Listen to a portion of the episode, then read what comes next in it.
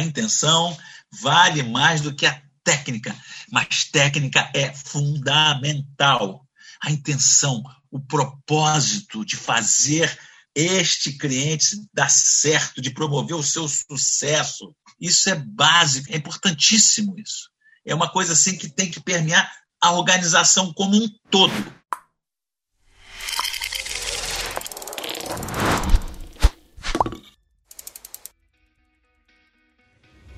Bem-vindos ao Enjobcast, o podcast das profissões.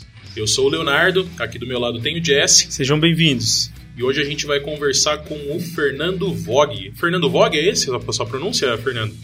Cara, essa história é interessantíssima, porque eu sou filho de alemães e a pronúncia certa é Vogt. É o V tem som de F e o G tem som de K. Aí eu não ia e meu pai tinha uma E meu pai tinha uma cerâmica e tinha o meu irmão mais velho que tocava, ele falava assim, cerâmica Vogt. Eu falei, ninguém vai entender. Aí eu falei, cerâmica Vogt. Vogt. Entendeu? Vogt. aí ouviu, aí entendeu. Aí deu, é, brasileirou. Deu uma brasileirada. Então nós vamos conversar é. hoje com o Fernando Vogt. Fernando Vogt é diretor comercial da Target Meios de Pagamento, uma empresa, uma fintech desenvolvida para meios de pagamento de transporte. Depois a gente vai discorrer um pouquinho sobre esse assunto. E a gente vai aprender um pouco mais sobre essa experiência que ele tem como vendas. Já tem mais de 30 anos de experiência em vendas, né, Fernando?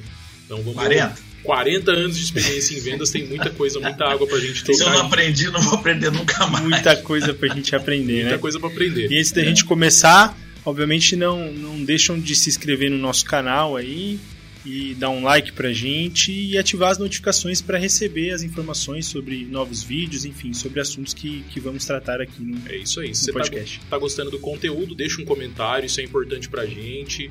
Essa iniciativa nossa é, é, é, é só nossa mesmo, a gente, nós somos nossos próprios patrocinadores. Então é importante que você deixe seu comentário, se inscreva no nosso canal. E eu gostaria de lembrar que qualquer uma das opiniões geradas ou citadas aqui são única e exclusivamente dos idealizadores, de nós e dos nossos convidados.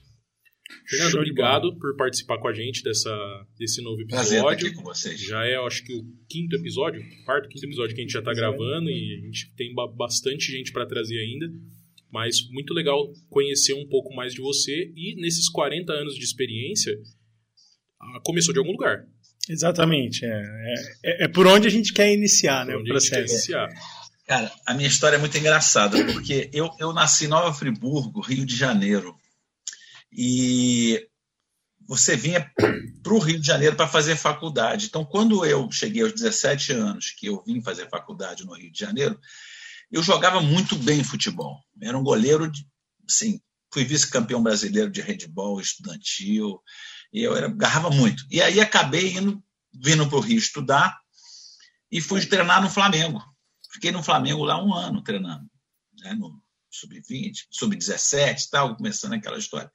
Em paralelo, eu comecei a fazer administração de empresa à noite na Cândido Mendes, no Rio de Janeiro. Então, eu, eu, eu fazia futebol. Então.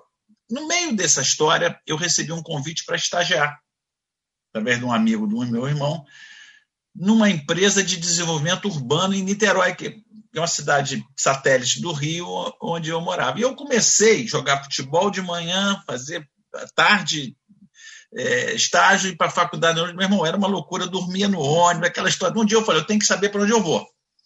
E aí eu falei, ah, esse negócio de futebol eu acho que eu sou bom, mas não sou bom o suficiente para ir, vou embora. E aí eu fui, então, seguir nessa empresa. Era uma empresa de, de de urbanismo, no qual eu trabalhava na área administrativa, coordenava os estagiários tal. E comecei muito novo né, a trabalhar numa empresa, que era uma empresa. Era uma época que o Brasil tinha muito investimento, ainda era, ainda era o governo militar. Prefeito, é, é, é, é história, porque essa história a gente vai contando, porque eu vivi. Né? Eu cheguei no Rio de Janeiro, em 1975, quando a ponte Rio-Niterói foi inaugurada. Eu falo isso para meus filhos agora, é muito engraçado, porque eu fico contando história que parece que, é, que são do século passado, e são do século passado. Uhum. Então, quando você se pega dizendo eu sou de meados do século passado, realmente é uma coisa assim que.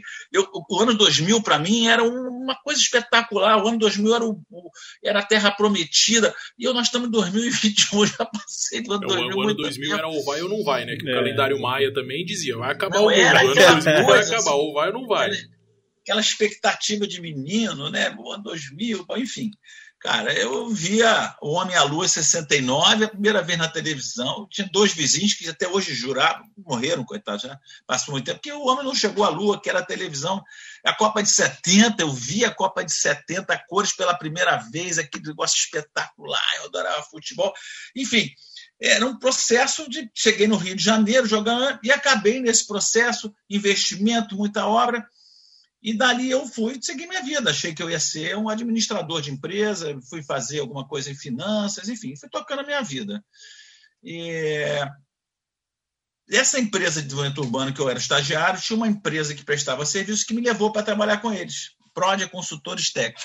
E eu fui para a Prodia, e a Prodia era uma empresa de projetos, a gente fazia projetos nos municípios, projetos.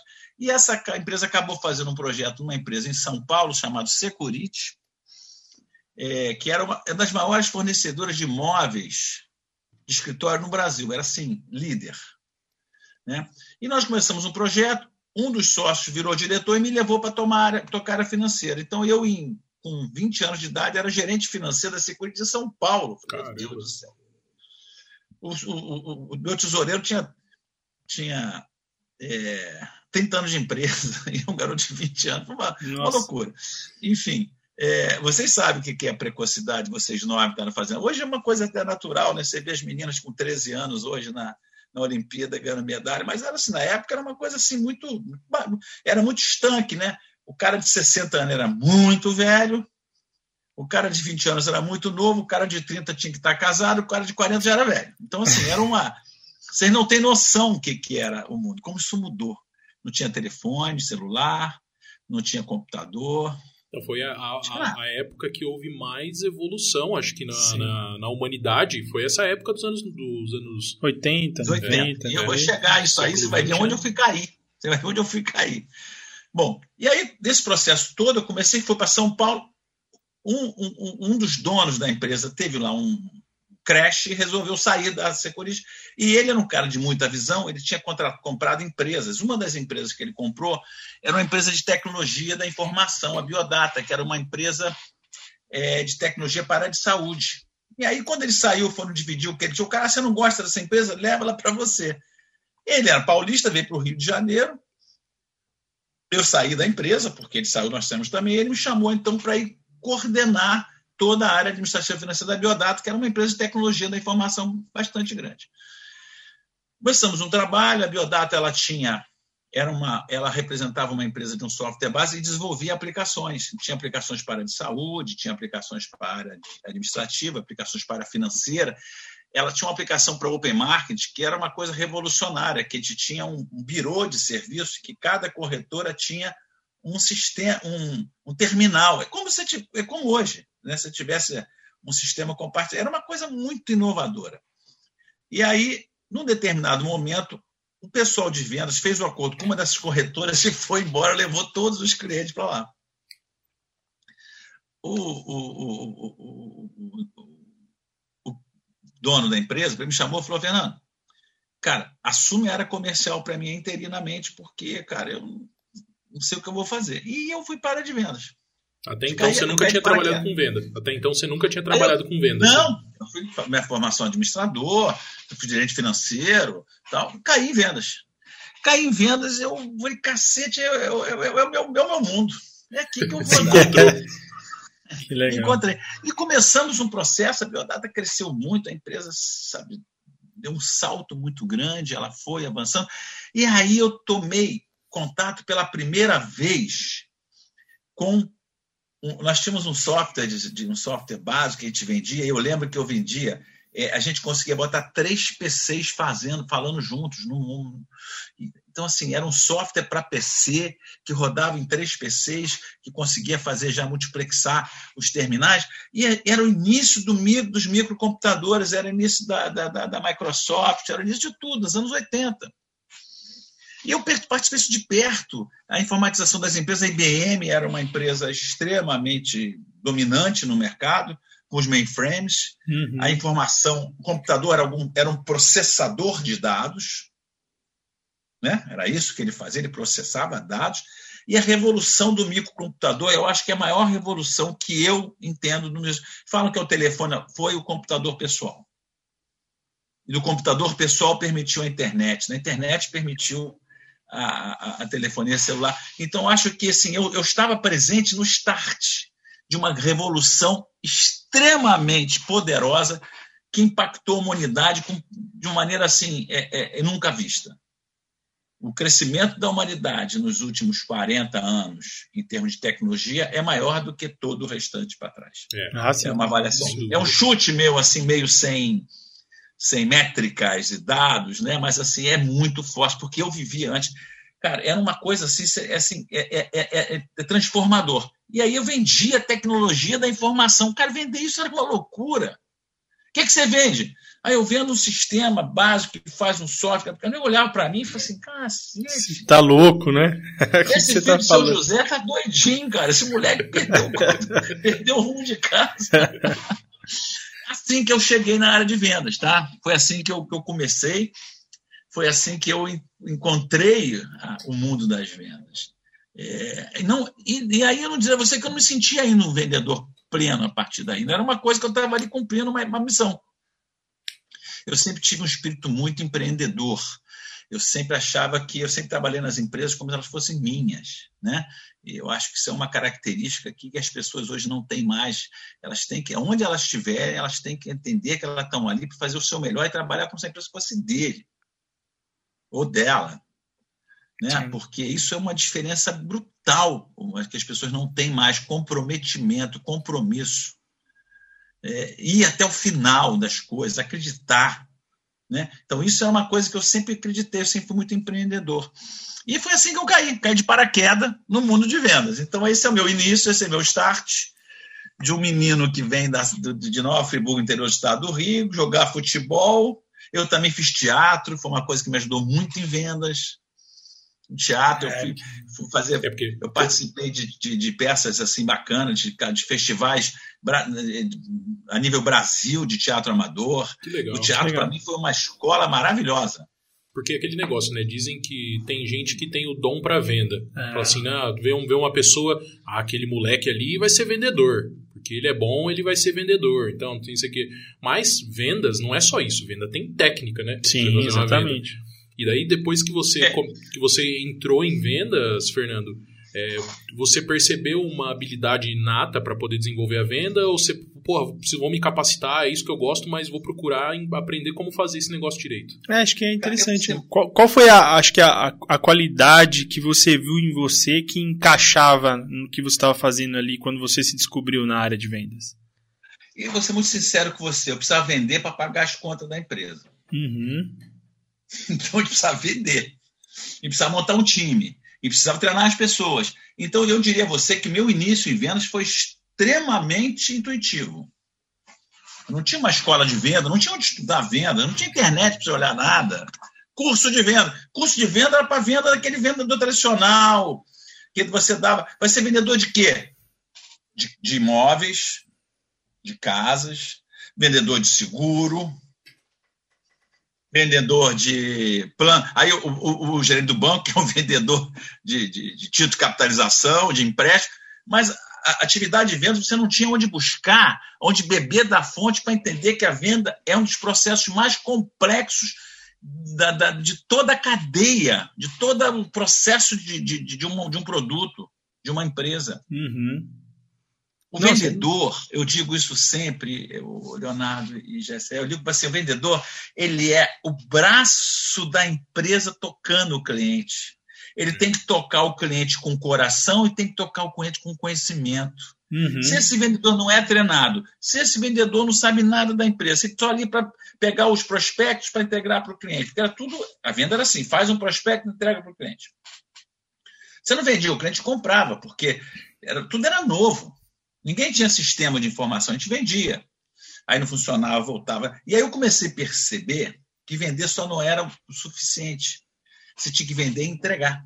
Essa é outra, se eu puder dar um é. recado é. para todo mundo que quer trabalhar em vendas, venda só acaba quando o processo se completa. Vender não quer dizer nada. Vender quer dizer é. que você se permitiu a levar. Eu acho que venda, assim, eu vou dizer uma coisa a vocês, eu acho que eu estou meio lúdico hoje, porque vocês, me, vocês estão mexendo com a minha história, e assim, isso está me, me, isso é me, ótimo, me fazendo isso é assim, ótimo. né? é, é, olhar para dentro. É, a venda, eu, eu diria a você que é um processo maravilhoso. Eu junto, eu sou o intermediário dentro de uma necessidade, aquilo que pode resolver um problema. Claro. É, eu acho que a, a, venda é um negócio tão gratificante porque você tirou uma dor de um, de um cliente. Exatamente. Porque o vender ali é você entregar a necessidade que a pessoa tem de um problema que ela tem e você resolver. E você foi o intermédio que foi lá, pegou ela pela mão e falou assim: ó, tá vendo esse problema que você tem aqui? Vou te ajudar a resolver. Com esse produto aqui, com isso assim, assim, assado. E aí o valor pago por isso é uma consequência. Uma consequência. Sim. Você dispõe do seu dinheiro para poder resolver um problema seu. Então é, eu acho extremamente gratificante trabalhar em venda. Porque você está em contato direto resolvendo o problema de alguém. Exato, e é, e é, muito do que o Fernando falou. Acho que o papel do vendedor é ser esse intermediário que conecta a empresa dele com o cliente e tudo mais. E que nem ele mencionou, não é só. É, tem que se comprometer com a venda e também com a entrega. Né? Porque a gente tem é, muitos vendedores, por exemplo, que a hora que chegou o pedido, ele já. Já fiz minha parte, vou pro próximo. Aquela, nem, aquele famoso assim. eu trouxe o leão para dentro, agora vocês domam. Quem nunca ouviu essa? Exatamente. E, e, e eu, eu, vou, eu vou ao final da história, eu vou ao final da história, para depois nós construirmos como eu cheguei a isso. Existe apenas uma coisa que pode definir venda. Faça bem feito ou não faça, promova o sucesso do seu cliente. Isso é uma metodologia de venda da Franklin Covey, que é uma empresa líder mundial é, é, da área de treinamento empresarial, do grupo de liderança de vendas, é, que é assim usada pelas 500 maiores empresas do mundo usam.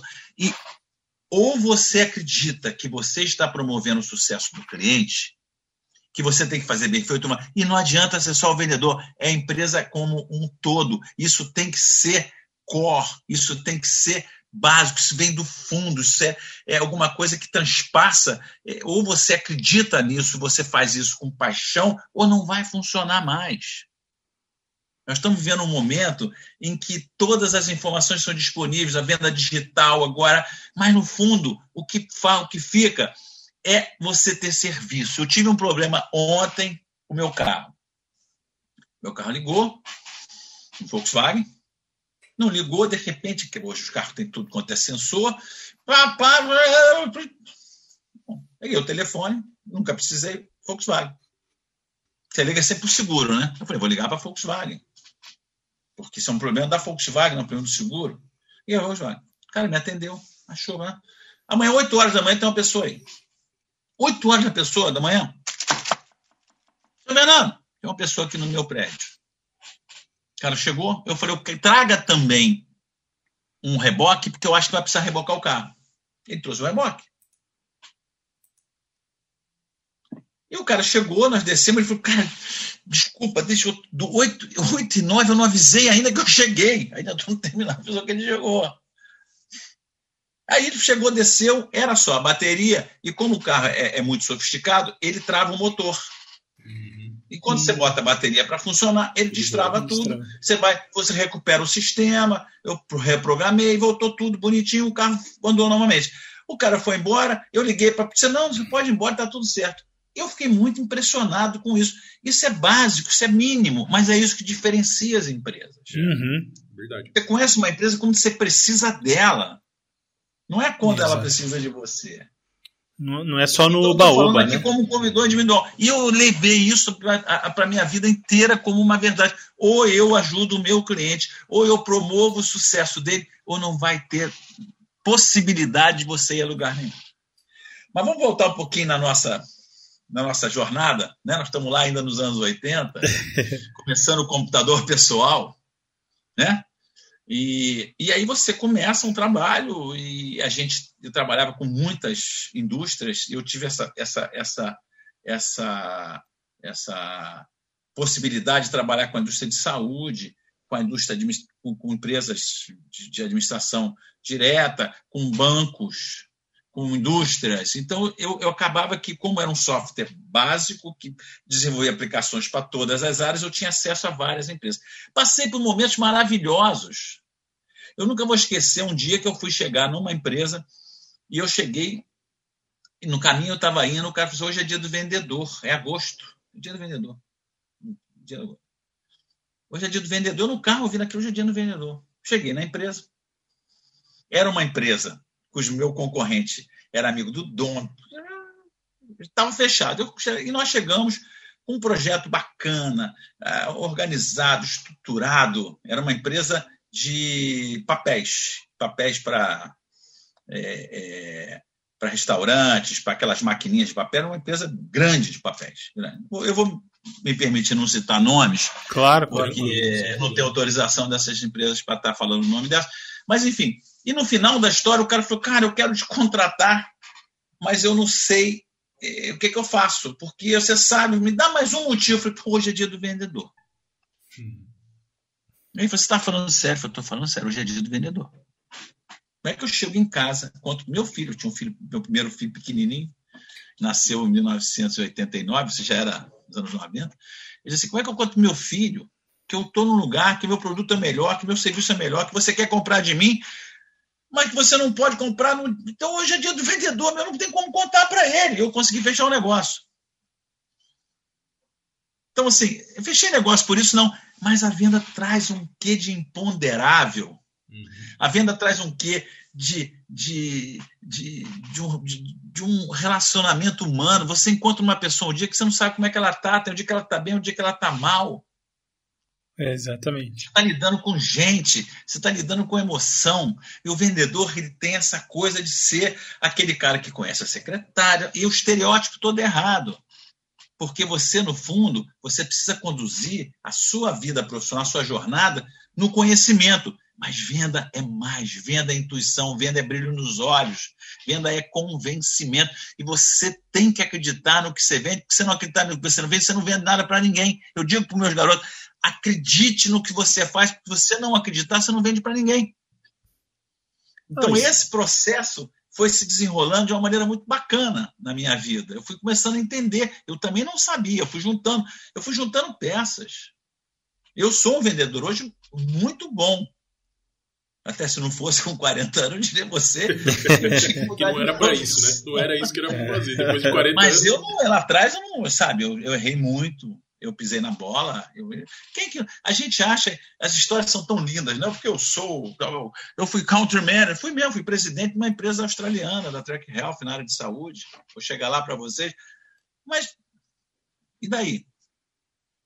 é um processo de, de, de, conhecimento e de crescimento. Então, eu deixo essa, esse pedaço mais de reflexão para vocês, não claro. sei como é que vocês querem conduzir isso, mas é, é esse outro pedaço da história que eu vejo que é muito importante. Ah, eu quero ouvir mais dessa sua história e depois até voltar nesse assunto novamente, que é, é isso que esse, esse lance de vendas, eu gosto muito de comentar sobre isso, é, porque, por exemplo, o Fernando, Imagina naquela época. Porque venda foi, é, uma, é uma profissão que já foi muito banalizada. Acho que até uhum. hoje banalizada, né? E as pessoas taxam o vendedor como o malandro. Aí você chega. Fernando, carioca, vendedor, malandro duas vezes, né? Mas eu, mas eu tenho cara de alemão, eu nasci no Campos, eu fui agora para Campos do Jordão passar uns dias com a minha família, foi muito engraçado. Cheguei no café da manhã, Falei assim, oi, bom dia, tudo bem? Eu falei, você é carioca, né? Eu falei, não, não sou, é sim. Era uma nordestina.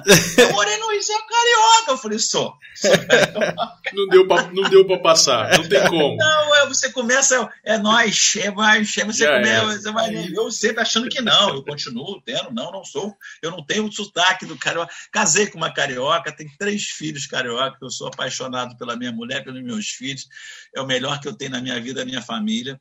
É, é, e eu, no Rio de Janeiro, foi onde eu conquistei minha vida. Eu, mas eu fiquei muito longe daqui muito tempo. Uhum. Eu fiquei muito longe. É, e, e, e, essa história é, que vocês têm que perceber é o seguinte: como é que esse processo. Então você vai evoluindo, você vai evoluindo, você vai evoluindo. Chegou um momento da minha vida em que eu, a, a, Biodata, que era aquela empresa que eu comecei, ela era uma empresa para ter as maiores empresas do país, ela teve uma série de conflitos, ela terminou. Eu saí e fui montar minha empresa própria com alguns amigos da área da mesma tecnologia da informação. E começamos um trabalho de crescimento. E aí eu tive que sofrer as dores de ser empresário. Fui lá em cima, fui lá embaixo, sofri, chorei, tive momentos muito difíceis, saí muito mal dessa jornada, Mas eu comecei a trabalhar com uma empresa. Engraçado isso, porque nessa empresa que eu estava, eram de dois amigos, um dia eles me chamaram lá e falaram assim: olha, nós trabalhamos com uma tecnologia aqui que tem uma empresa no Brasil que tem a representação da empresa americana. Eu estou pedindo para ele me dar isso há muito tempo, ele não me dá. Aí eu fui conversar com um cara, Gilberto Serório, figuraça. Ele conversou comigo 10 minutos, falou assim: ó, amanhã eu vou te mandar um negócio. Aí no outro dia ele mandou assim, tudo. Ó, tá aí esse seu, toca esse negócio. Os caras, o que, que você falou para ele? Eu não falei nada, eu conversei com ele, ligaram para ele, por que, que você deu para nós agora? Porque agora tu tem um vendedor aí. Hum. Agora vocês vão vender. E nós começamos o processo, começamos a vender, a empresa cresceu, nós colocamos o produto no Brasil inteiro, clientes muito grandes, aplicações extremamente interessantes. Essa empresa foi comprada por uma outra empresa americana, ela foi adquirida. Nós viramos distribuidores dessa empresa americana no Brasil.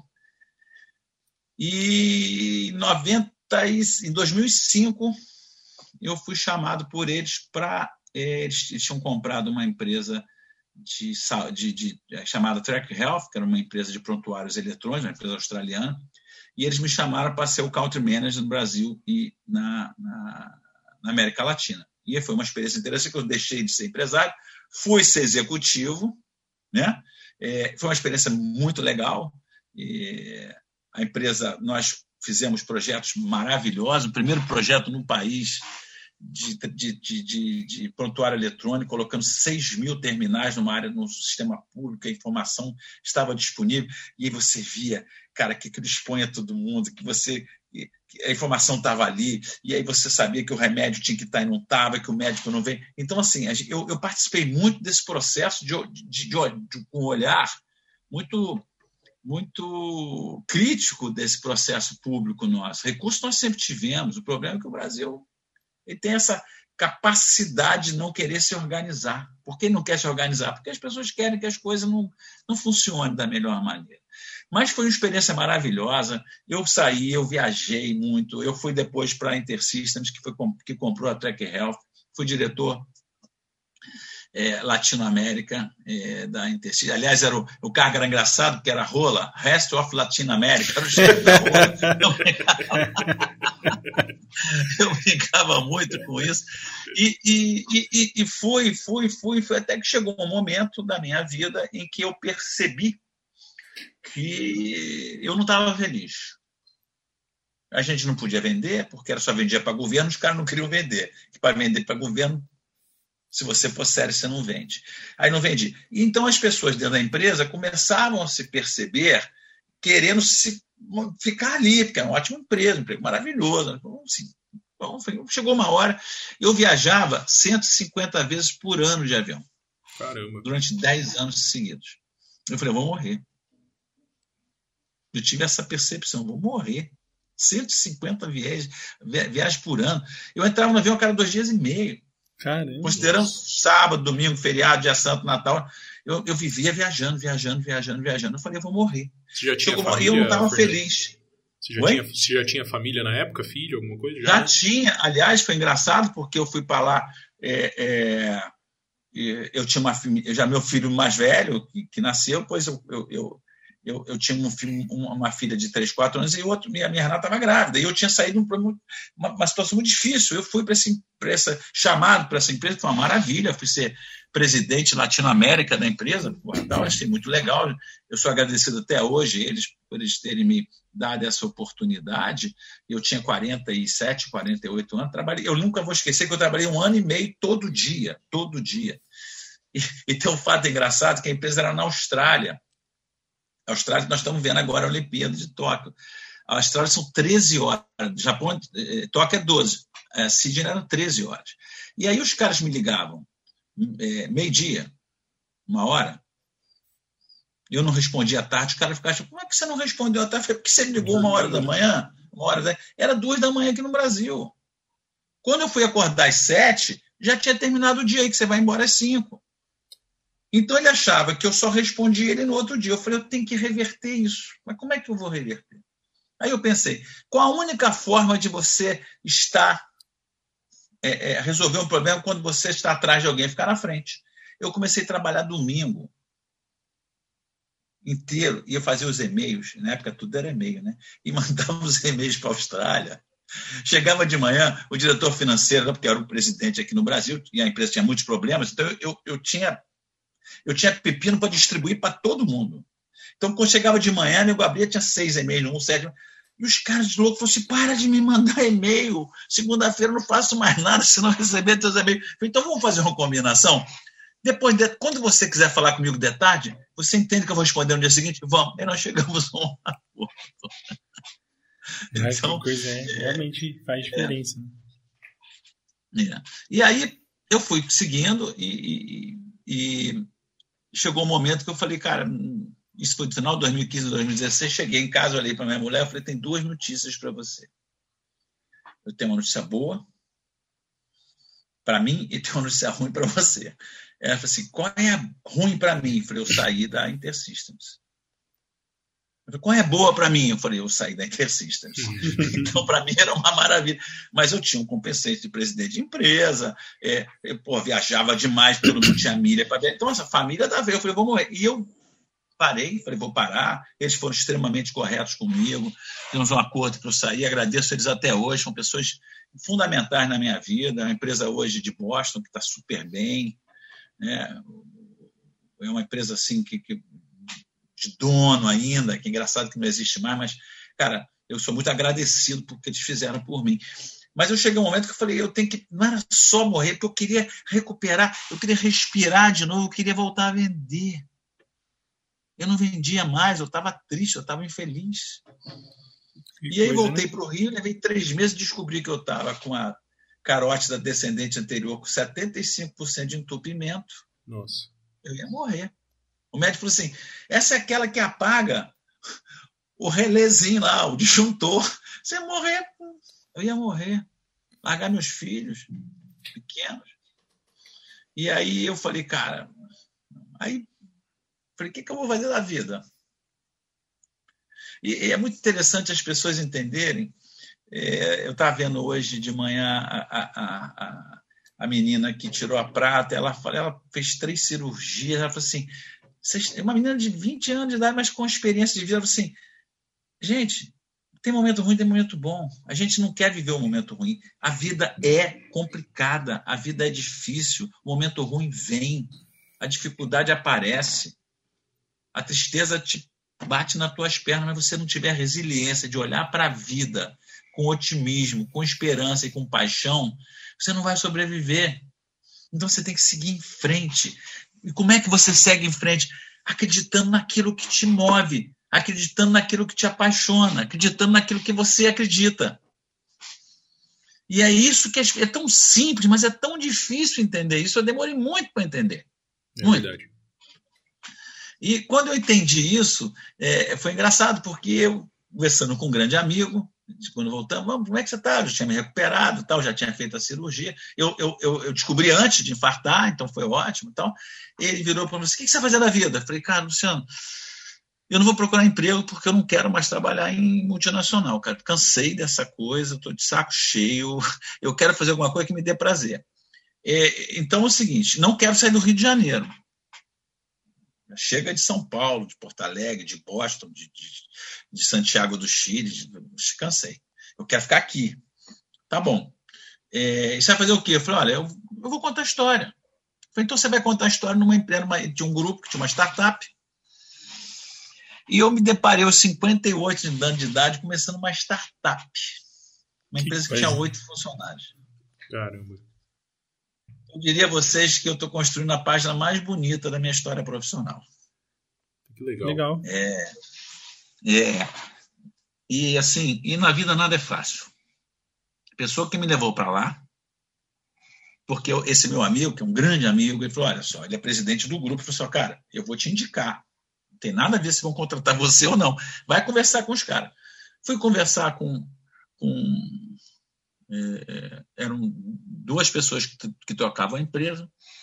Cheguei lá, encontrei o Santos, cara da minha idade, e foi um encontro maravilhoso, né? Ele, ele olhou para mim e falou assim, ele fala assim, amiguinho, amiguinho, vem cá fazer, vamos fazer. E eles, E a gente tinha uma. É, eu vou falar um pouquinho agora o que é a Target, meio de pagamento, onde nós estamos, essa startup. É uma empresa de meio de pagamento para de transporte, que é, é, você, assim, quando você paga um autônomo, um caminhoneiro autônomo, e todo mundo hoje entende isso, teve greve de caminhoneiro, caminhoneiro está sempre na, na, na, na, na mídia agora, Sim. você é obrigado a ser uma IPF, uma empresa de processamento eletrônica de frete.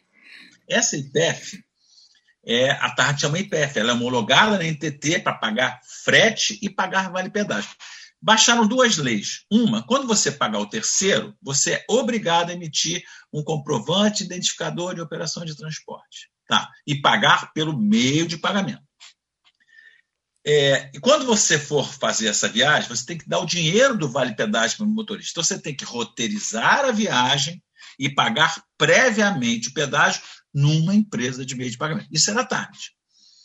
A tinha oito funcionários, ele fez um, nós fizemos um acordo com um grande banco do Brasil, a empresa estava praticamente fechando, eram oito pessoas, e ele me chegou e virou para mim e falou assim: aqui, fechei um acordo aqui com um banco de primeira linha, é um dos três maiores do Brasil, e é o seguinte: é, eu quero um plano para a gente ocupar, para a gente arrebentar. Eu falei, quantas agências são? Ele falou, 2.500 agências vendem esse produto, que é o produto cartão transporte.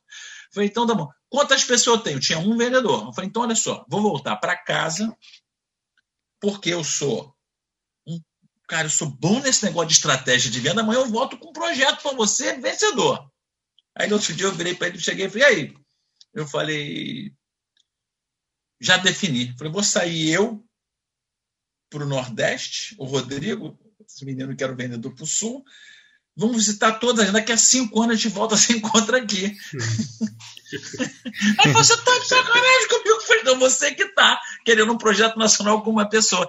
E aí foi espetacular, porque eu percebi, já sei, Léo, que eu tinha uma oportunidade única de usar tudo que eu aprendi na minha vida montando uma nova estratégia de vendas, um novo grupo de vendas. E esse grupo de vendas, eu queria que ele pudesse ser um grupo que as pessoas se ajudassem, que as pessoas se entrelaçassem, que as pessoas todas olhassem para o mesmo lugar. Isso em vendas é quase que impossível, é uma área, é uma área, é, é, é, é como diria, é uma área que você é como se fosse radioativa, vendedor um quer pegar o outro, cada, a, imagem é a pior possível, né? É uma concorrência, né? Um negócio. Nossa, mãe. Aí eu falei, gente, vamos montar. E eu comecei um trabalho, traz mais um, traz mais um, e o Santos trazendo, porque ele era do ramo, eu não era do ramo. Quando eu entrei nesse ramo, eu falei, eu não sei se é de comer ou de passar no cabelo. eu não sei se é de comer ou de passar no cabelo. Eu falei, pô, cara, eu vou, eu vou vamos começar. E começamos, cara. E aí, eu já quando saí da Intersystem, a multinacional é muito legal porque você é muito treinado. Então, na Intersystem eu tive treinamentos que eu, de, de, vendedor que eu não tive na minha vida, que eu não tive é, é, academicamente.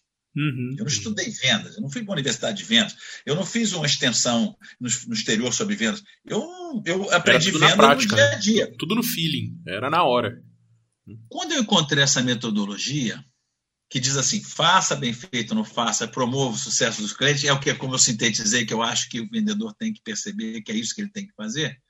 Eu olhei aquilo, nós fomos treinando aquilo, falei, gente do céu, isso é um. Isso é um oásis. Eu vou beber dessa água. E ele dizia: ele tem cinco.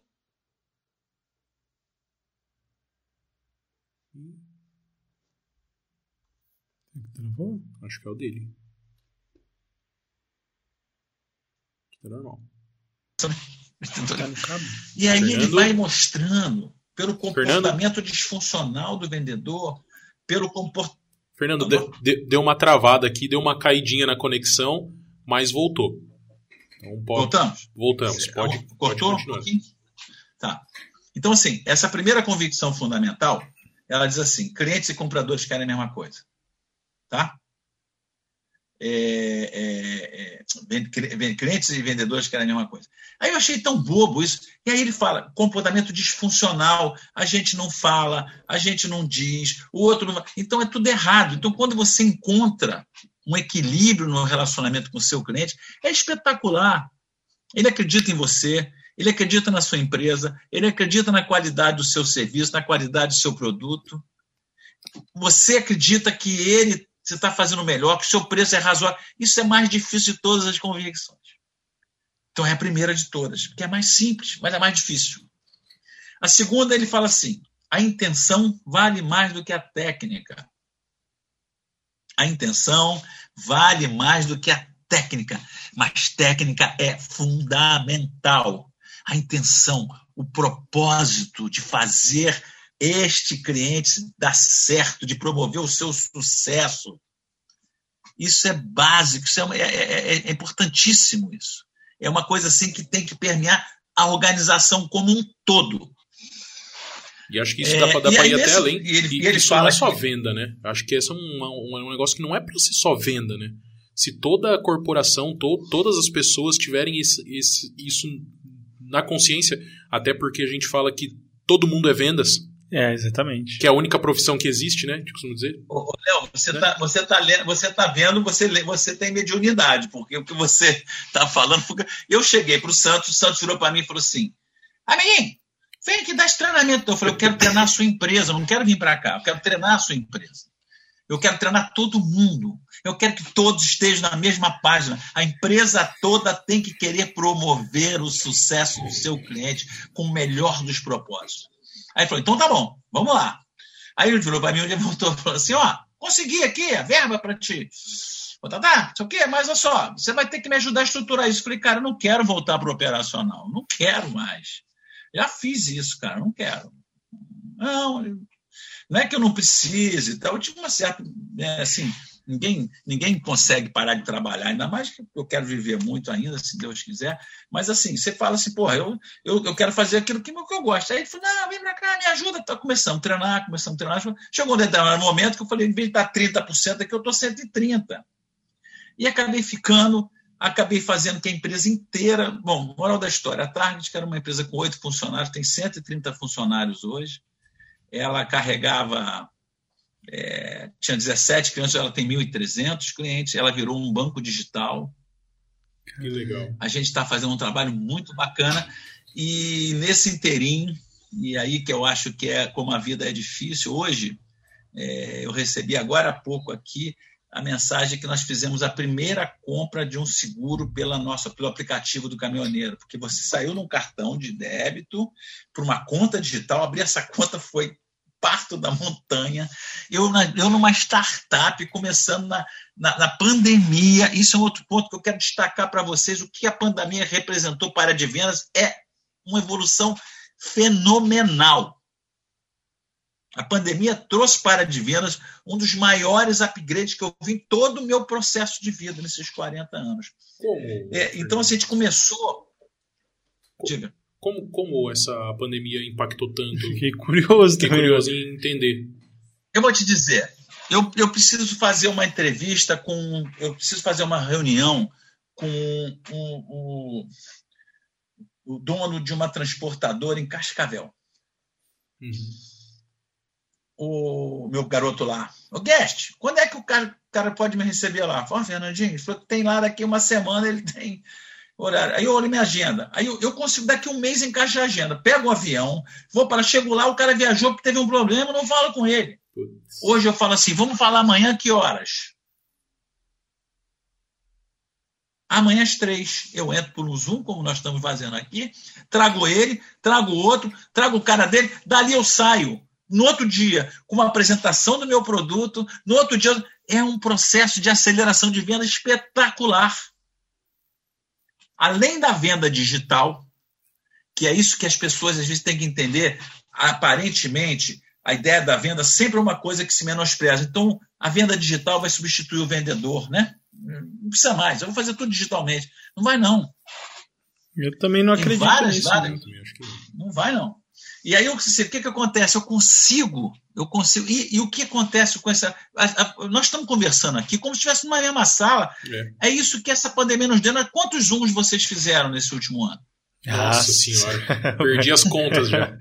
Lembra do primeiro? Lembra do primeiro? Lembro. Boa tarde. Durinho, né? Ah, pois não. Posso falar? É. Hum. Agora está todo mundo à vontade, estamos em casa, nós estamos é, falando, a, a, nós quebramos as barreiras, nós quebramos a resistência. Eu trabalhei com um cara que diz assim, dizer o que, que, a, a, que, que, a, que, que a, a, a tecnologia da informação faz. Ela é apenas uma coisa, ela estende alguma coisa do homem que era impossível de estender, que é o tempo. É, verdade. Sem dúvida. Porque hoje você consegue visitar seis, sete clientes no mesmo dia, né? É. O que você não faria antigamente.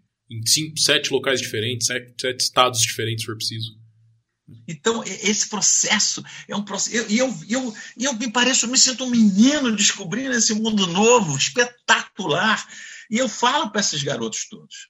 Falo para eles assim, é, é, às vezes eu brinco, falo assim, é, vocês, eu tenho, eu tenho, você tem 64 anos, eu tenho 32, então é lógico que eu tenho que ter mais energia que você. Porque se eu 64, você deve estar acabado. Se mexe, cacete. Vamos trabalhar, vamos para frente. E você trabalha 24 horas por dia. A tecnologia da informação unificou os processos, unificou as pessoas, unificou tudo. É, nós temos que agora, inclusive, encontrar uma maneira de sair, porque eu fico ligado o tempo todo. O nego manda é mensagem 9 e 10, eu respondo 9 e 11, de sábado à noite. É, isso é verdade. Isso na minha vida. É, tem o ônus eu sou apaixonado pelo que eu faço. Eu não é. tenho dificuldade de pegar o telefone domingo, sábado à noite, para responder uma mensagem, porque aquilo, alguma coisa, tem um problema, do qualquer problema traz para mim.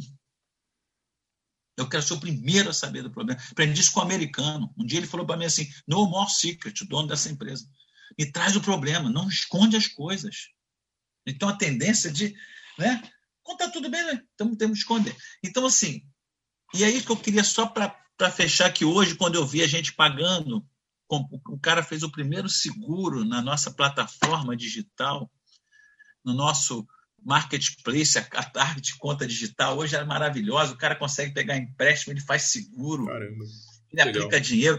E nós estamos há dois anos atrás lançando isso. Nós começamos há um ano atrás.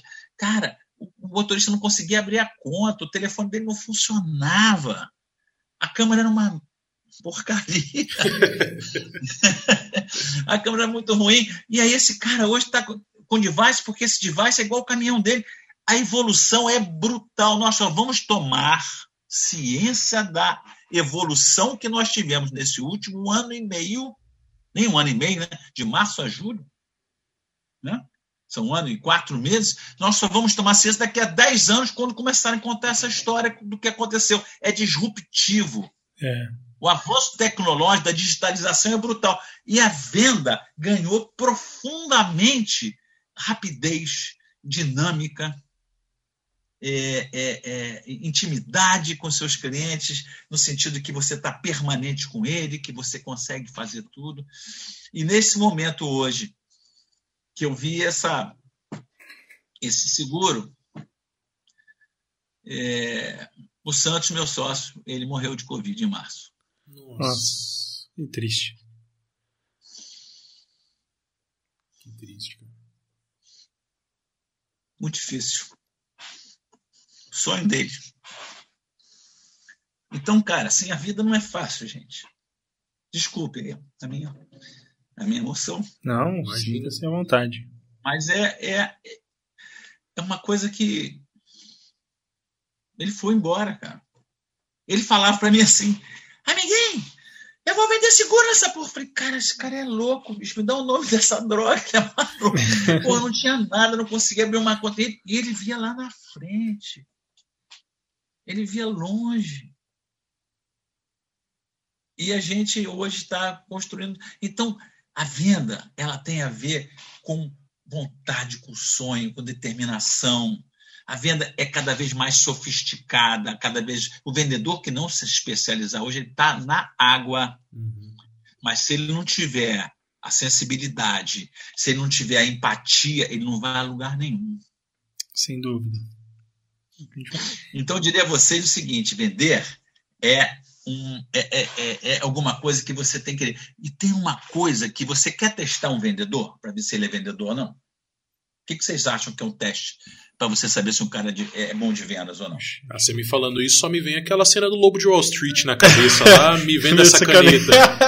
é muito é, bom esse aí. Aquele filme é me vendo essa caneta, criar uma necessidade para o cliente para você poder oferecer aquele produto para ele ou encontrar a necessidade que ele tem. Né? Exatamente. Maravilhoso. mas isso não quer dizer que o cara é de venda. Sabe por quê? Porque venda é pressão, pressão, pressão e pressão. Você fecha o mês e a venda não, você não vive. Eu lembro que na, na, na, na Intersystems eu fiz uma venda uma vez enorme, uma venda de 20 milhões de dólares, um negócio espetacular, fabuloso. E ainda estamos naquela hora, época do order process, que você mandava o, né, pelo fax lá, o, o, negócio, e eu não largava o pedido. A menina do Order Process puxava e não largava. Eu falei, não larga isso, eu não largava. Fernando, que você está segurando? Porque na hora que eu largar virou passado. Agora eu tenho que ter uma cota maior. Então é isso que define o vendedor. Venda é pressão, pressão, pressão, pressão e pressão. Terminou o mês, começa outro. E quem não contar pressão não vive. Eu estou com 64 anos, 40 anos, e só não vivo sem essa pressão. É todo meu, meu, meu time, eu fico, caralho, meu, tá uma merda esse mês, vamos dar. Tá e os caras, gente, vocês não entenderam. Mas eles não veem, mas eu já estou vendo que vai ser um desastre. Vamos agir agora, vamos intervir, vamos fazer, vamos ter os meios, vamos ter os mecanismos. Então, vem a depressão. Venda é você acreditar que você é o porta-voz, o portador dessa. Você, esse, esse, é, é, é, esse, esse ambiente de integração entre a necessidade do cliente, que você disse muito bem, da dor do cliente. Então. E para fechar as cinco convicções fundamentais, a terceira ele fala assim: solução não tem valor inerente. Chego para você, vou vender para você, chego lá no cara, oh, vim aqui vender para você, eu tenho aqui o melhor produto para você pagar seu terceiro, conta a história. Aí o cara fala assim: eu só tenho frota própria, eu não vendo para terceiro. Então você, você tem que ouvir. Aí ele fala assim: perguntas inteligentes precedem respostas inteligentes. Você tem que conseguir abrir o seu canal de comunicação com o seu cliente para entender a dor dele para entender o que ele precisa, para entender o que ele necessita, para você poder ajudá-lo a resolver o seu problema, para você poder promover o sucesso do seu cliente. Isso é, isso é um caleidoscópio, você junta uma série de coisas, de informações. Os que são mais preparados, que têm mais informação, eles vão. Né? E você tem vários ambientes. Você tem, você tem um momento em que você tem um, um ambiente de, de relacionamento, empresas que têm e que não têm, outros têm um ambiente é, de, de, de, de, construção é, é, é, de uma solução que é muito boa, outro tem o rapport de vendas. Você tem que juntar essas três coisas para você fazer acontecer. E quando você vai numa venda como a nossa, uma venda muito, muito simples, né? ela, parece, ela parece. É, é, ela, não é, ela não é complexa, ela é complicada porque o cara está querendo comprar preço, o cara quer comprar não sei o quê, o cara, o cara não quer aquilo, ele usa porque tem que usar, porque 70% ainda é carta frete, que é um processo que fora da, da, da regulamentação, o governo agora está trabalhando para resolver isso. Então, e a última das convicções, ele fala assim, a metodologia, que é o livro da metodologia, ele tem uma metodologia chamada Order, que é o, né, o pedido em inglês. O de oportunidade, R de recurso, D de decisão. Se você não sabe a dor no cliente, como você falou muito bem, Léo, você não sabe se você tem uma dor, você não tem como resolver. Se você não conhece o processo de decisão desse cliente, quem decide? Qual é o processo de decisão nessa empresa? Está falando com um cara que não resolve nada. E se você não sabe se esse cliente tem recursos financeiros, físicos, né, de gente, né, ou de tempo para resolver o problema, você não tem uma oportunidade. Então, ele trabalha com índice de progressão de venda que é espetacular. Então, ele vai no ordem chegar, aqui são 60% da venda. Se você chegar nesse 60%, você está com 15%, 20%, esquece, vai embora, muda de oportunidade. Venda ciência, venda metodologia, venda inteligência, mas venda a intuição, venda a empatia, venda a paixão. Que legal. Então é, História é bonita é, essa sua, Fernando. E eu, é. acho, a, a, eu acho a venda muito bonita, é um processo bonito, é um processo lindo. Você está colocando. Você está tirando aquela dor do cliente, que é o que a gente comentou. E aí eu vou passar minha visão, eu queria saber da sua visão de onde foi que a venda, o, o cargo de venda, o processo de venda, se tornou aquele negócio malandro, aquele negócio mal visto, aquele negócio banalizado. Porque eu acho que tem duas formas, tem duas formas de você enxergar uma venda. Essa, onde você está enxergando uma necessidade do cliente, você vai sanar aquele problema dele. E a segunda, que é aquele vendedor que olha assim, eu vou tirar o seu dinheiro e vou botar no meu bolso. Ponto. Não interessa, eu É vou, né? eu vou fazer isso. E aí, a minha percepção é que a venda, muitas vezes, ela se torna aquele negócio banalizado, aquele negócio chato que muitas vezes as pessoas veem por conta desse mau exemplo. Daquele vendedor que o foco dele é tirar o dinheiro do seu bolso e colocar no bolso dele. Pronto. Eu não estou tirando sua necessidade, eu estou tirando o seu dinheiro. Mais ou menos assim. Qual é a sua visão, Fernando? Do- Aonde a- a- o Cara. processo de venda se banalizou? Assim? Você tá, por que, que, por que, que banalizou? Porque é o seguinte: quando as vendas. Você tinha, eh, nos anos 80 e 90, o cara que vendia para Oracle, para IBM, o cara que vendia carro, o cara, eram coisas estruturadas. E houve nesse momento, como esse processo era um processo iniciante, houve um boom de crescimento econômico e as pessoas ganharam muito dinheiro, o vendedor ganhou muito dinheiro. Não todos, uma parcela muito pequena. Mas isso estigmatizou todo. O cara estava na empresa, esse cara ganha mais do que eu, esse cara ganha uma fortuna e ele não sabe nada. Esse cara é um. Porque o vendedor não tinha muita qualificação. Ele foi parar ali porque não sabia o que fazer. Então, esse estigma do vendedor causou, hoje, se você vai procurar, é um dos menores salários hoje da cadeia produtiva é venda. O processo de venda foi taxado muito.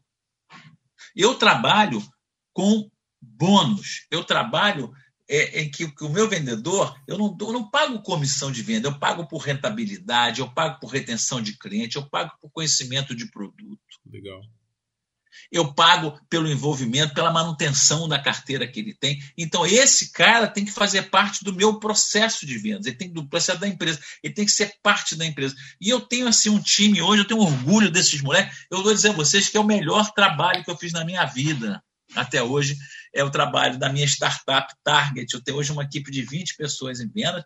Vamos aumentar agora para 40. A empresa está num boom muito grande. E eu tenho um prazer enorme de ver pessoas que eu percebo que são melhores profissionais hoje do que eram. Não porque eu ensinei, mas porque elas acreditaram que elas precisavam evoluir, que elas precisavam crescer e elas foram treinadas. Elas foram impactadas nesse processo. Porque eram pessoas que que não, não, não, tinham, nunca não, tiveram noção, nunca foram treinadas, nunca receberam conhecimento. Mas que tem. Agora, de tudo eu diria a você uma coisa. E é isso que hoje, olha, olha para uma pessoa, depois de tantos anos de estrada, de ter sido extremamente lesado, de ter tido problema, de ter apanhado igual boi ladrão. Eu olho para uma pessoa, eu olho para a pessoa, sei que a pessoa é do bem, você não é do bem. Eu quero pessoas do bem comigo. Eu quero pessoas que acreditam, quero pessoas que o olho brilhe, quero pessoas apaixonadas, que fazem parte de um processo. E o respeito que meu time de vendas tem dentro da empresa, cada um está no lugar do Brasil, as pessoas não veem. Na, na pandemia que ninguém vê mais ninguém. É. Então essas pessoas se sentem respeitadas. Como é que eu vou, o, o, o, Léo, como é que eu vou fazer para tomar conta de um vendedor no interior de Santa Catarina? Ah, sem ver ele, né? Sem conseguir nem ir para lá. Eu digo para ele assim: você pode enganar todo mundo, menos a mim, porque você vai ter que me trazer resultado. Uhum. vendedor que... sem resultado, vendedor sem resultado é uma, uma nota de dois reais, vale nada. é verdade.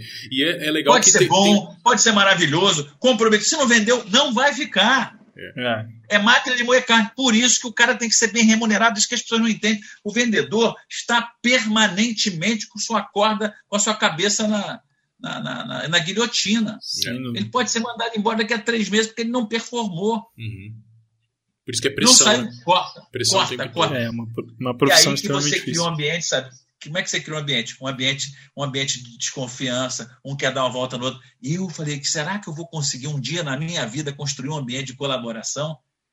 O, o, o Lucas, que, que te indicou para conversar comigo, o Lucas, eu até te contei essa história, falei, Lucas, cadê o Lucas? O Lucas está precisando vender, cadê o Lucas? Eu estou três dias O Lucas estava em, na, na Leroy Merlin abrindo conta de um, de um cara do Sul.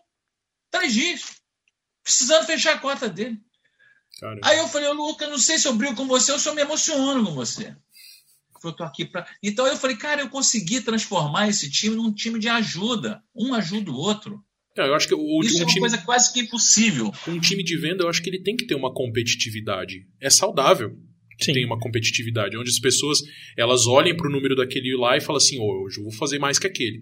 Mas não que seja Cara. aquele negócio gladiador, sabe? Aquele negócio onde tira sangue um do outro. Que seja colaborativo, mas competitivo ao mesmo tempo. É, Agora é difícil né? você conseguir fazer as duas coisas, né? É, mas eu acho que bem do, do que você mencionou sobre essa questão do vendedor, ah, eu quero tirar o dinheiro de você para pôr no meu bolso. Eu acho que isso hoje em dia está perdendo cada vez mais espaço. Porque, igual, conectando a, a história que o Fernando contou sobre vender naquela época a tecnologia da informação. Ninguém conhecia. Mas hoje em dia eu acho que tá tão difícil é, esse cenário para o vendedor, porque hoje os produtos são muito similares. Hoje você tem um monte de concorrente para tudo. E aí o vendedor, eu acho que a, a grande diferença é, é justamente ter essa paixão de entender a necessidade de criar esse vínculo com o cliente para saber o que vender. Perfeito. Né? Perfeito. Porque, porque senão é. Ah, mas qual que é o diferencial do seu produto? Se você não agregou valor para o cliente, ele não enxergou valor no que você está oferecendo para ele, você perde para o concorrente. Então acho que é, esse espaço desses vendedores, ah, eu só quero tirar o seu dinheiro, isso está ficando cada vez mais. Que nem o Fernando falou, se, se o cara não se especializar e não procurar conhecer, aprender e trazer esse espírito e enxergar Você essa falou- necessidade do cliente, ele está fora.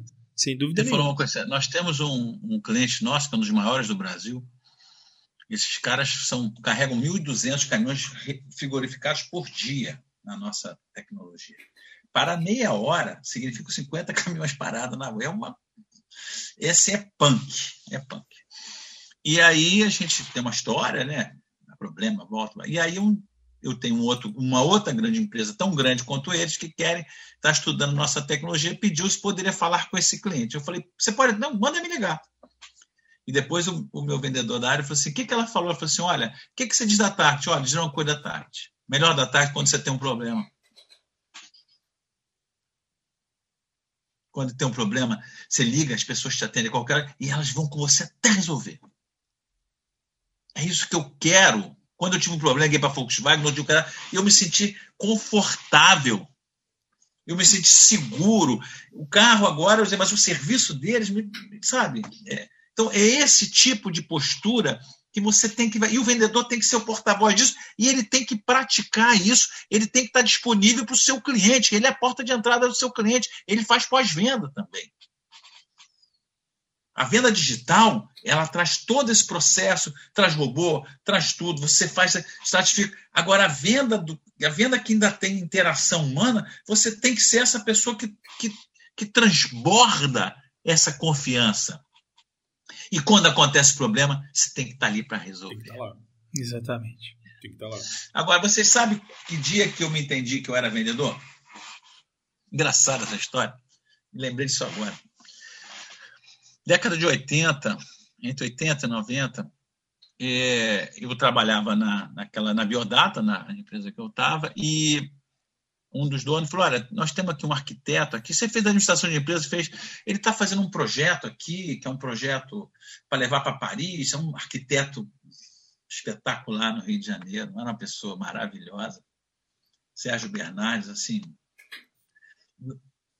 da altura de Niemeyer, da altura de Lúcio Costa, eu tive essa possibilidade de conhecer essas pessoas. E aí nós fomos para Brasília, porque ele ia no Ministério da Educação fazer um- uma, uma história maluca. Eu estava com ele. Chegamos no hotel Heron. Nunca vou esquecer. É engraçado que essas coisas você.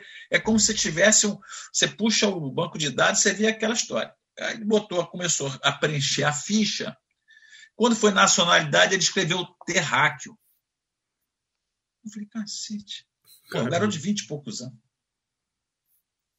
Eu sou de 57, tinha 25, 26 anos, 27 anos. Idade, sua idade. Assim. Do Léo, né? Léo mais novo. Terráqueo, falei, cara, o cara é terráqueo, meu irmão. Aí ele falou assim: deixa eu te falar uma coisa.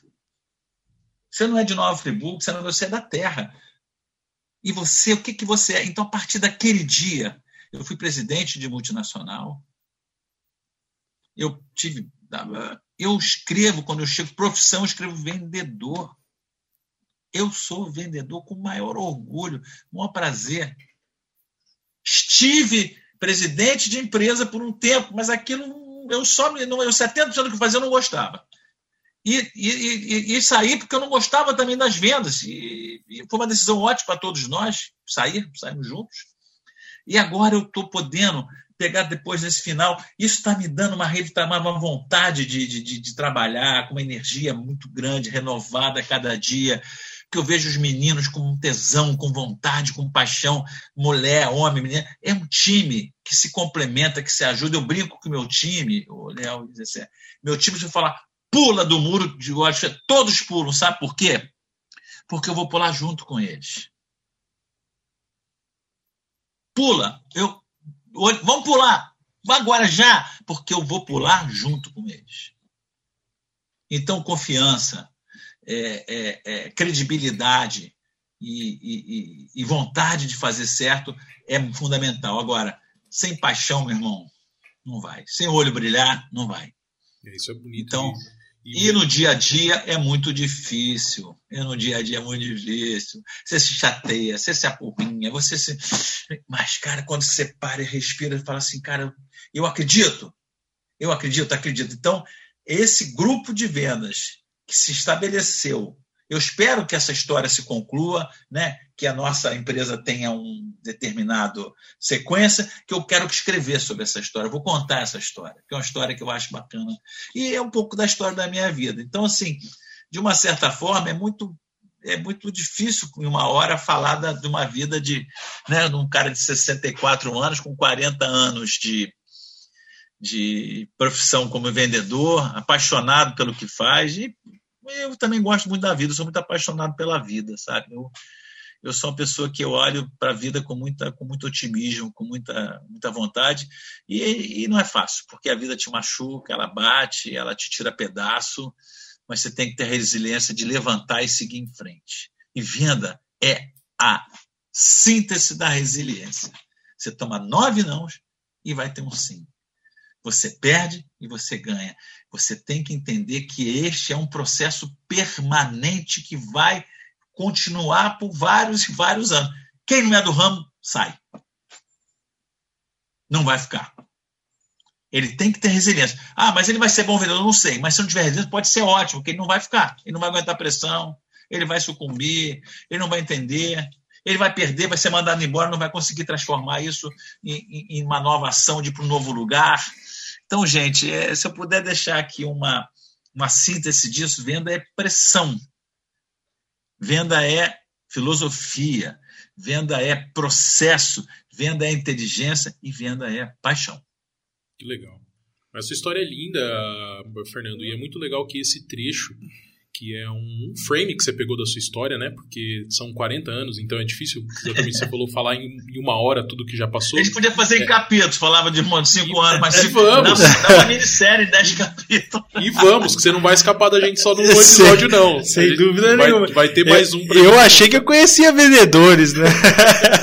eu achei que eu conhecia vendedores. Mas esse, esse pedaço da sua história que você transpareceu pra gente é muito legal, que é exatamente o propósito que a gente tenta trazer pro nosso episódio de podcast podcast é mostrar para as pessoas as profissões delas através da vida delas. Sim. Então, é exatamente o que a gente queria. Eu não, queria, não quero que alguém venha aqui e me fale assim, pô, mas ser vendedor é assim, assim, assado, com filosofia tal, não sei o quê. Não, eu sou vendedor, eu tenho 40 anos de experiência e, e vendas é isso aqui, o que eu passei. Porque muitas vezes o que a gente vê nas escolas ou a gente vê no, nos cursos profissionalizantes, eles te mostram a teoria. E a teoria nem sempre é o reflexo da prática. Exato. Né? E todo mundo deu certo. Pô, perdi pra cacete, apanhei, errei. Nossa, mãe do céu. Se quiser um outro, um outro dia para eu contar uma hora das coisas que eu errei, também, cara. Não, isso, cara, e sem dúvida, acho que é sensacional mesmo. Acho que você falou, na vida acadêmica a gente não tem esse, esse tipo de informação. Não acho que, pô, o que a gente aprendeu aqui hoje, Fernando, só com a sua história de vida, acho que assim, já valeu mais que muitos cursos que você possa fazer aí para aprender sobre vendas e tudo mais. Eu acho que, como o Léo mencionou, acho que isso é o grande propósito do, do podcast, né? É, é, é trazer essa, essa experiência das pessoas. Quais foram as dificuldades, o que elas passaram e essa paixão que elas têm pelas profissões. Eu acho que é, essa é a parte mais bonita de tudo, né? A gente sente esse amor que, que as pessoas têm pela profissão que ela exerce, e acho que quando ela transparece, ela, ela transmite isso, acho que fica mais fácil para o espectador absorver essas informações. E aí é legal o ponto-chave quando a pessoa se encontra, né? Que é o caso de você, Fernando, quando você falou assim, eu me encontrei em venda. Então, esse processo que eu acho bonito e legal e que eu espero que as pessoas consigam, dentro desses, desse formato de podcast, também absorver e falar assim: é, eu, eu encontrei naquela última... entrevista, eu me encontrei naquele episódio e eu me identifiquei. E aquilo vai ser importante para mim, na minha vida profissional. E eu queria deixar uma última mensagem, se vocês me permitirem. Claro, claro. Eu, aos 58 anos, saí de uma multinacional, porque não é que eu quis sair só, as condições eram ruins, eu tinha que sair. Chegamos a um acordo que era bom não sair. Aos 52 anos, 8 anos, saí de uma multinacional, que eu tinha um compensation espetacular, numa crise no Brasil em 2015, 2016. Meu Deus do céu, pior, a pior crise que nós já tivemos. A uhum. pandemia, acho que ela pegou todo mundo. Naquela crise ali, milhões, os, os 15 milhões de desempregados vêm de lá, não vêm de hoje. E, e eu falei, cara, o que, que eu vou fazer da minha vida? Eu vou chorar, eu vou sentar, vou viver com o que eu tenho me segurando, ou eu vou me expor. Eu vou... Então, assim, não existe tempo para você recomeçar, não existe idade, existe vontade, paixão, tesão. Existe você acreditar no que foi. E se você acreditar, que você dê conta das coisas que tem que fazer. Então, eu hoje procuro me cuidar muito porque para eu trabalhar 12, 14, 15 horas por dia, como eu trabalho hoje, eu preciso estar muito inteiro, preciso cuidar da minha saúde, minha saúde mental, minha saúde física, meu equilíbrio. E eu não faço mais coisas que eu fazia com 30, 40 anos. O vendedor tem sempre uma vida muito alegre, né? Então, eu hoje, então eu queria deixar esse recado para as pessoas não, não se sintam velhas. Não se sintam. É, é uma questão de estado de espírito, de vontade, de disposição. Eu não tenho o menor problema de conversar com qualquer pessoa, de fazer qualquer coisa, porque eu me sinto pleno ainda. Até o dia que eu não me consegui. Vou ser o primeiro a dizer: ó, não dá mais para mim. Mas eu não imaginava voltar para o operacional. Voltei e estou cada dia mais no operacional. Assim, tirei 10 dias de férias, agora estou 3 anos que eu não tirava férias. Caramba. Então, assim, cara, é, é e, e tem que se divertir com as coisas, velho. Porque senão é tudo muito chato, muita porrinhação, muito problema. É problema de toda ordem. E a gente, às vezes, não para para comemorar, não para para ver uma coisa bacana que aconteceu. A gente perde a capacidade de se, é, é, é, é de se é, não se emocionar, mas de se de degustar um momento bacana que você está vivendo, uma coisa que você conquistou. Nunca tem tempo. Você está sempre correndo atrás de alguma coisa. Isso é muito ruim. A vida fica difícil. Então, tem que equilibrar, tem que saber, tem que entender que né? a vida é completa, é tudo. É família, são os amigos, é o trabalho, né? é aquilo que você gosta, aquilo que gosta de fazer, a sua paixão que você tem. Então, cara, é, é isso. Então, sim, é, meu, meu, meu humilde depoimento daquilo que é, eu passei. Difícil transformar isso num, num podcast de uma hora e pouco, né? mas eu procurei ser muito sincero com vocês, passasse uma coisa muito verdadeira, muito sem querer construir uma história bonita, não contar a minha história, que é uma história de, de vida, sem de ganhos e de perdas, mas principalmente de superação e de olhar para frente com muita, com muita vontade de que as coisas deem certo. É, o Brasil, a gente não consegue olhar para o Brasil, então eu parei de olhar para o Brasil, então eu olho para a minha vida, a minha família, mas eu acredito muito que isso vai andar para frente e agradecer muito a vocês por essa oportunidade, por, me, por terem me deixado tão à vontade. Imagina como eu estou muito contente com isso. A gente que agradece, né? Acho que foi uma, uma oportunidade que a gente teve agora sensacional. Inclusive, eu fiquei com uma vontade de sair daqui e vender alguma coisa agora. Né? essa caneta aí para mim mais Vocês dois são engenheiros, né? Sim, Seu amigo meu falava assim. Eu falava assim: engenheiro tem concreto na cabeça. Pior é você que tem titica. eu achava o máximo isso. Eu falava, você tem concreto na cabeça, então você tem. É, mas então. sensacional. Acho que a gente aprendeu muito hoje. Sem dúvida, eu, eu, eu me sinto assim é, muito feliz com, com a oportunidade que você deu pra gente, Fernando. Acho que é, acho que os espectadores, é, quando assistir isso, acho que assim vai despertar alguma coisa muito muito incrível, igual tá, tá sendo pra gente aqui, sem dúvida nenhuma. Acho que a gente que agradece muito e, e acho que ele tem que voltar mais vezes, né, para contar. Mas Não, eu quero saber até porque histórias. são. Vai ser um prazer. Já faço parte aí da turma. Eu sou, já... aliás, eu vou ser avô agora, então vocês que podem legal, me chamar de pô. Fernando Vovô Git. Vovô Que legal, parabéns. Eu sou mais velho, parabéns. eu sou, eu sou o, o, ancião do grupo e da turma aí, né? É. É, Mas muito obrigado, obrigado, obrigado por dividir sua história. Parabéns é, pela iniciativa de vocês. Legal. É muito legal ver vocês dois envolvidos num, num projeto para tentar qualificar, para tentar mostrar às pessoas. É, eu acho que esse processo é um processo que tem uma, um valor muito grande, porque ele é muito informal, você conta história. Uhum. Eu acho que esse podcast é um podcast que vocês vão chamar Vem Contar Sua História. Isso.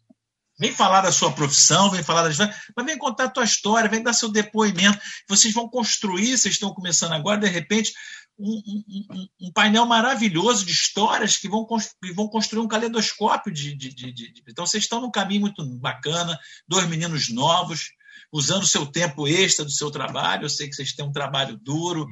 né? É, sou cliente de vocês aqui em casa, minha, todos os meus ar-condicionados são clientes de vocês. E, e, é muito legal ver vocês com essa iniciativa. Um prazer muito grande. Obrigado. Eu que agradeço pela oportunidade e peço desculpas se é, Imagina, às vezes eu cedo. Eu sou um lado carioca, né? Que é muito expansivo. eu sou filho italiano também, né? então falo alemão e italiano, então falo com as mãos. Caramba, alemão, italiano e carioca, tudo ao mesmo tempo. Só podia ser vendedor, né? Só podia ser vendedor. Mas obrigado, o espaço é seu. Sempre que você tiver vontade, venha aqui compartilhar um pouco mais com a gente. É muito bom aprender com você, aprender com as suas histórias. A gente conseguiu ver um pouco de você, né? Um pouco de como você formou tudo isso. Mas eu acho que tem muitas histórias aí dentro que pode trazer muito conhecimento ainda pra gente. Então, Sim, dá pra fazer alguns episódios Vamos bônus juntos. aí da gente trazer mais histórias de, de você aí, Fernando. Obrigado, viu? Obrigado, obrigado mesmo. Obrigado a você, obrigado a todos e que a gente continue olhando para frente com muito otimismo, com muita resiliência e, e com muita paixão. Isso aí. É, isso que eu espero para todos nós. Para o pessoal que está um aí nos assistindo, gostou desse episódio, deixa o like para gente, comenta, deixa um comentário para o Fernando, a gente entrega isso depois, a gente volta depois para trazer esses comentários respondidos. Se inscreva, não se esqueça de se inscrever e acompanhe também o Fernando. Siga o Fernando nas redes sociais. Tem redes sociais, Fernando? Eu acho que tá mutado. Eu, eu, sou, eu sou, um desastre na rede social. LinkedIn, LinkedIn eu sei que você tem. Não, LinkedIn, LinkedIn não, LinkedIn, LinkedIn eu tô lá é, muito ativo, é lá, pode ir lá no LinkedIn. Tá lá no meu LinkedIn, faça bem feito ou não faça, promova o sucesso do seu cliente. então é isso, o Fernando também. Obrigado pelo esse episódio. É, nos acompanhe nas redes sociais, estamos no Spotify, estamos no YouTube, estamos no Deezer, em todas as plataformas digitais. Temos episódios semanais, às vezes quinzenais, né? quando a gente consegue gravar. Mas logo a gente está de volta. Obrigado, pessoal. Espero que vocês aproveitem né, esse, esse episódio que foi muito produtivo para a gente. Né, que desperte essa, essa paixão por promover, por fazer aquilo que você gosta e sentir paixão pelo que você está fazendo. Né? A gente agradece demais, Fernando. Muito obrigado. E a gente espera que ter você de volta aqui, sem dúvida nenhuma. Né? Vambora. Só chamar que eu venho com o maior prazer. Boa noite a todos. Obrigado, pessoal. Boa noite. Boa noite.